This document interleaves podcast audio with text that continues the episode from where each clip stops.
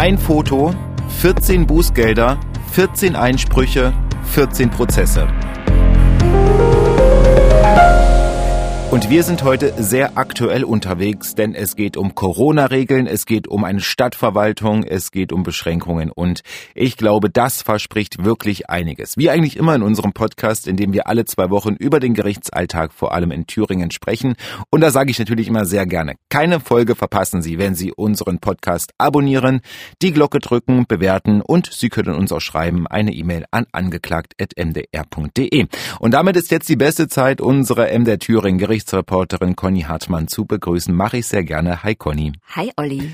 Ich sage nur zwei Stichworte. Es geht um ein Foto und die Besetzung im Gerichtssaal ist auch äh, anders als sonst. Aber ich überlasse gerne dir das Wort. Erzähl, worum geht es uns heute? Es geht um einen Bußgeldbescheid, der erlassen worden ist, weil sich jemand nicht an die Corona-Regeln gehalten hat. Ich sag's mal so.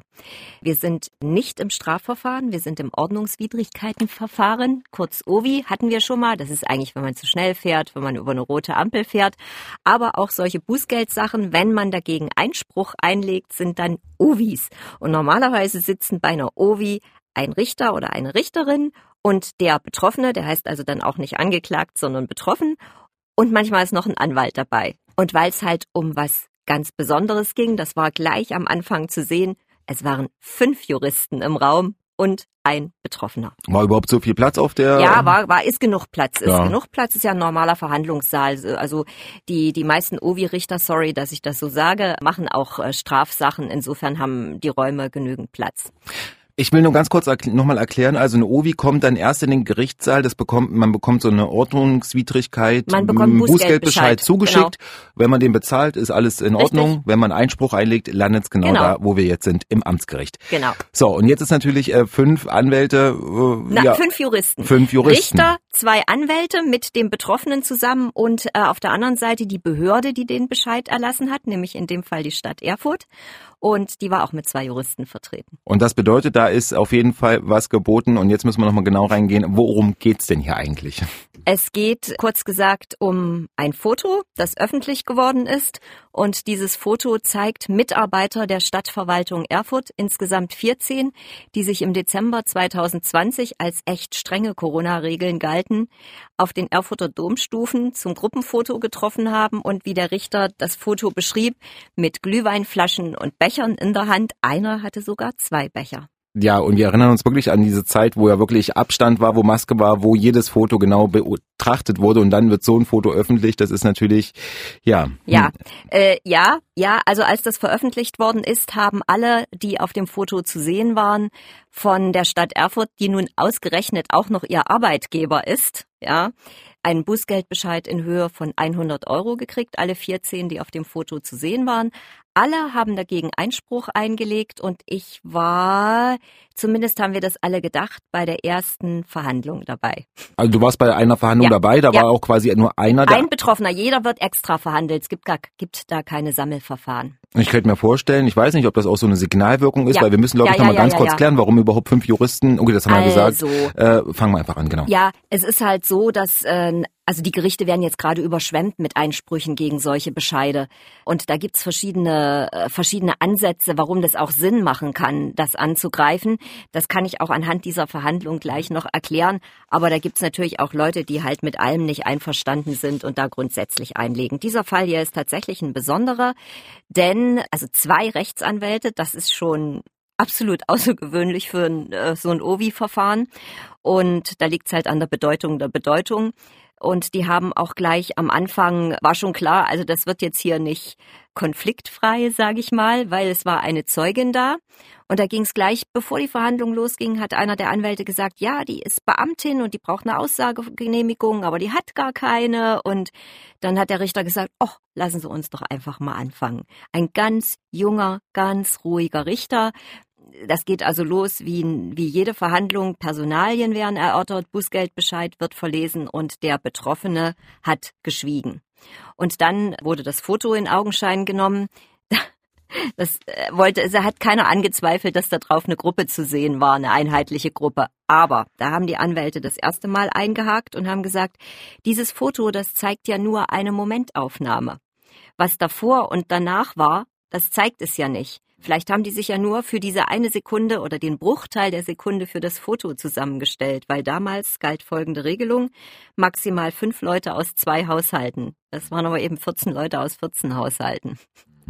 Und da gab's dann halt so, ja, ich muss schon mal sagen, so, so Gespräche dazu, dass einer der Anwälte gesagt hat, na ja, also wenn ich mir die Schuhe zubinde und in dem Moment gehen 13 Leute an mir vorbei, dann mache ich mich doch eigentlich auch strafbar oder nicht strafbar, aber dann verstoße ich ja auch gegen die Regel, obwohl ich das eigentlich gar nicht will, weil ich halt mir die Schuhe zubinde und wenn Sie jetzt ein Luftfoto machen würden mit einer Drohnenfoto, dann würden Sie ja auch nur die Momentaufnahme sehen und dann sehen Sie mich vielleicht, wie ich mir meine Schuhe binde und rundrum stehen ganz viele Leute. Und so haben die Anwälte als erstes argumentiert, dass das halt nur eine Momentaufnahme war. Und dann ging es aber erstmal an die Verordnung, weil wir sind ja bei Gericht, es muss alles seine Richtigkeit haben. Und dann hat der Richter gesagt, es ist gar nicht so einfach zu schauen, welche Verordnung da gerade galt. Weil oft haben sich ja die Verordnungen auf andere Verordnungen bezogen und er hat da so einen richtigen Papierstapel gehabt, hat da reingeschaut und hat dann gesagt, also die Verordnung vom Land, die Verordnung von der Stadt, die diese Verordnung wieder aufgehoben hat. Aber klar ist auf jeden Fall, es galt fünf Leute aus zwei Haushalten ich habe das Foto mir mal so ein bisschen ausgedruckt, jedenfalls in äh, dunkler äh, Schwarz-Weiß-Farbe und ich guck, also das ist ja schon relativ eindeutig. Du hast einen schönen Artikel dazu auch geschrieben. Klar, Anwälte und Verteidiger, die argumentieren ja. natürlich äh, im Sinne ihres Mandanten, aber man sieht schon, ähm, um das mal kurz zu beschreiben, wie du es auch gesagt hast, die 14 Leute auf den Domstufen hier in Erfurt zusammenstehend mit Glühweintassen, also ja. da von Zufall zu sprechen, ist auf jeden Fall eine interessante Strategie, würde ja, ich jetzt mal so sagen. Ja, ja, aber du weißt ja, vor Gericht ist alles ein bisschen anders, als wir das so untereinander manchmal besprechen würden. Weil da geht's ja auch um ein bisschen was. Und also, ich würde noch mal ganz kurz, ganz konkret sagen, es geht wirklich, äh, der Vorwurf beziehungsweise der Verstoß ist äh, Verstoß gegen die Corona-Auflagen. Genau. Das ist genau, das Konkrete, worum genau. es geht. Mhm. Also äh, es muss exakt diese Verordnung genannt werden und der Paragraph und der Unterartikel und so. Das ist ein ellenlanger, also ein Ellen, es ist ewig vorgelesen worden, wogegen die verstoßen haben. Und das hat dann auch noch mal eine ganz, ganz große Rolle gespielt, wenn ich da gleich darf, weil das mhm. ist der zweite Knackpunkt. Ausgerechnet diesen Paragraphen aus der Landesverordnung, worauf sich jetzt wieder die Stadtverordnung bezog, hat der Thüringer Verfassungsgerichtshof im Nachhinein für nichtig erklärt. Mhm. Also für zu unbestimmt. Was ist ein Aufenthalt im Freien? Darum ja. ging's. Und deshalb hat sich das auch so ganz lange hingezogen. Was ist dein Aufenthalt im Freien und wie nah bin ich mir da?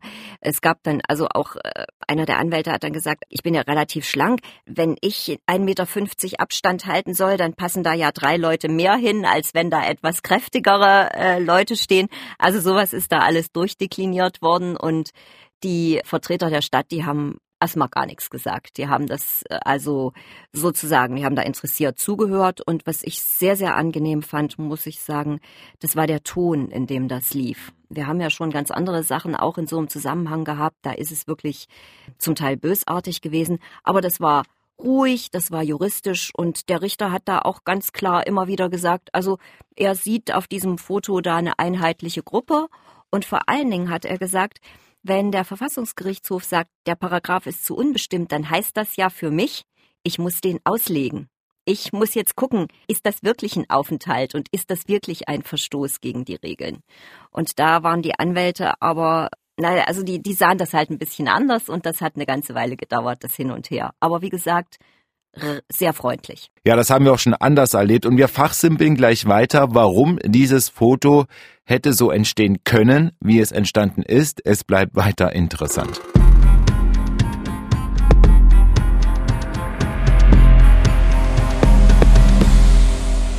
die hätten sich ja vielleicht auch treffen können, wenn es eine Ausnahme gegeben hätte. Und da hat der Richter dann vorgelesen, nämlich zum Beispiel Parteiversammlungen zur Aufrechterhaltung der öffentlichen Ordnung. Also Polizeibeamte werden ja nun auch nicht, wenn sie im Trupp irgendwo stehen, mit einem Bußgeldbescheid belangt. Oder berufliche oder amtliche Tätigkeiten. Und dann sagte der Richter, na ja, aber mit Getränkeflaschen und zwei Bechern in der Hand. Und dann sagte der eine Anwalt, Teambuilding vielleicht? Und dann hat der Richter nur geschaut hm. und hat gesagt, das haben Sie doch gar nicht vorgetragen bisher. Und dann haben die auch gesagt, ja, haben wir auch nicht, wollen wir auch nicht drauf hinaus. Es geht uns eher darum, dass dieser Paragraph zu unbestimmt ist. So. Und dann ging es um andere Verfahren, weil es natürlich so ist, macht man die jetzt alle, diese Verfahren, oder zieht man eins durch, weil dann sind die anderen ja klar entschieden. Das hat der Richter nämlich auch gesagt. Also er hat immer gesagt, er will das entscheiden. Er will das nirgends vorlegen sozusagen, sondern er will das selber entscheiden. Und dann sagt er, und es ist ihm völlig klar, dass seine Entscheidung völlig bedeutungslos ist, weil das dann als nächstes zum Oberlandesgericht nämlich geht. Und da entscheiden die Richter dann auch. Und dann hätte man schon mal sowas wie eine obergerichtliche Rechtssicht auf den Fall. Aber das weiß man ja nicht, wann entschieden wird beim Oberlandesgericht. Und dann könnte man in die Verjährung laufen mit den anderen Verfahren. Deswegen werden die wahrscheinlich alle, alle, alle in den nächsten Tagen und Wochen verhandelt. Und dann stellte sich noch was Interessantes raus, nämlich, dass ein Verfahren schon gelaufen ist und das ist eingestellt worden.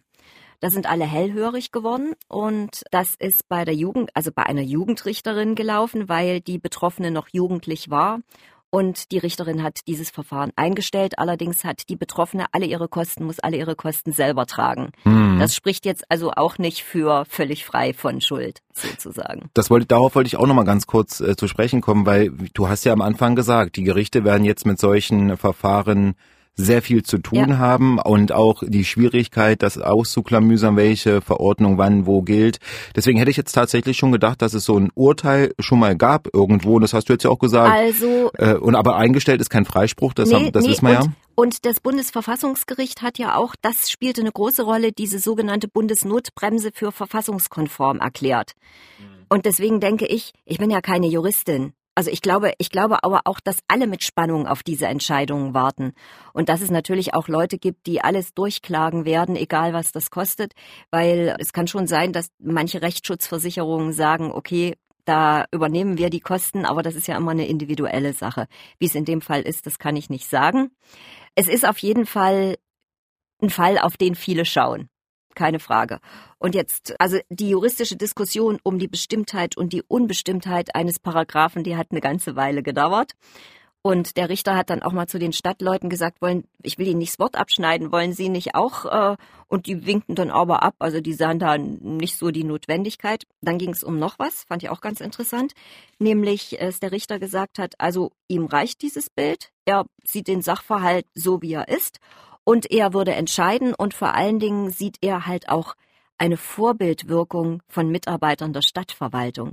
Wenn die sich nicht an die Regeln halten, ja, und da ist gleich einer der Anwälte eingesprungen und hat gesagt, Moment, Moment, Moment, nach der Bundestagswahl hat sich die komplette SPD-Fraktion mhm. auf die Treppe im Willy Brandt-Haus gestellt. Nur Herr Lauterbach hatte eine Maske auf, alle anderen nicht. Und daraufhin hat der Richter gesagt, ja, das mag sein, dass Politiker sich nicht immer an die Regeln halten, aber das hat auf meine Urteilsfindung keinen Einfluss. Da muss man mal dazu sagen, also äh, normalerweise gibt es einen großen Weihnachtsmarkt in Erfurt, aber im Jahr 2020 wurde der abgesagt. Ja, sonst hätte ich vielleicht, sonst hätte man vielleicht da noch eine äh, Verbindung herziehen können, nee. dass das vielleicht so eine schöne Weihnachtsmarktaktion war, aber. Nein, da waren, also im Dezember nee. 20 galten wirklich richtig strenge Regeln. Da war richtig Lockdown. Ich habe noch eine Frage und zwar, Conny, du hast ja gesagt, auf der einen Seite die zwei Verteidiger und dann waren auch noch weitere ähm, Juristen mit dabei. Haben die sich geäußert? Waren Nö, das Zuschauer? Nee, nee, was, die, was war die, das? die beiden Juristen von der Stadt. Die ja. saßen ja, also die sitzen ja praktisch da, wo sonst die Staatsanwaltschaft sitzt. Da sitzen die ja. Und wie gesagt, die dürfen, natürlich sind die Verfahrensprozessbeteiligte, die durften genauso viel sagen wie die anderen, aber hielten das nicht für nötig. Die hatten ihren Bescheid gemacht und fertig. Das, genau, das würde ich nämlich gerne nochmal dazu sagen, dass man nämlich auf der einen Seite dann keine Staatsanwaltschaft Nein, sitzt, sondern, sondern die Behörde hm. vertreten hm. durch die beiden Juristen, hm. wie der Richter sagte. Aber du hast ja auch gesagt, dass der lief äh, ziemlich äh, auf anwaltlichem, auf Augenhöhe. Das war ab. absolut, absolut. Hm. Es gab dann so eine kleine, eine kleine Geschichte, als der Richter nämlich gesagt hat, also die Akte ist jetzt wirklich nicht so toll und daraufhin hat dann einer der Anwälte des Betroffenen gesagt, ja, was meinen Sie denn, warum Ihre berufserfahrene Kollegin das andere Verfahren eingestellt hat? Und dann habe ich gedacht, was wird das jetzt? Aber der Richter hat genauso freundlich weiter gelächelt wie vorher, da war überhaupt nichts äh, zu erkennen, er hat auch gar nicht drauf reagiert. Ja. Ah ja, das passiert halt auch. Aber es ist wirklich ein bisschen zum Schmunzeln, wenn man dann auch sagt, ja, na Mensch, weil wir hier, sind nicht hm. betroffen. Ja. Wir sind nicht betroffen davon. Dann ging es drum, genau. was brauchen wir noch? Und da hat der Richter gesagt, also er könnte das entscheiden, hat er gesagt, er hört jetzt mal noch die Zeugin. Und du hattest ja schon gesagt, dass das gar nicht so einfach ist mit der Zeugin. Deswegen mal schauen, wie lange sie überhaupt im Zeugenstand war.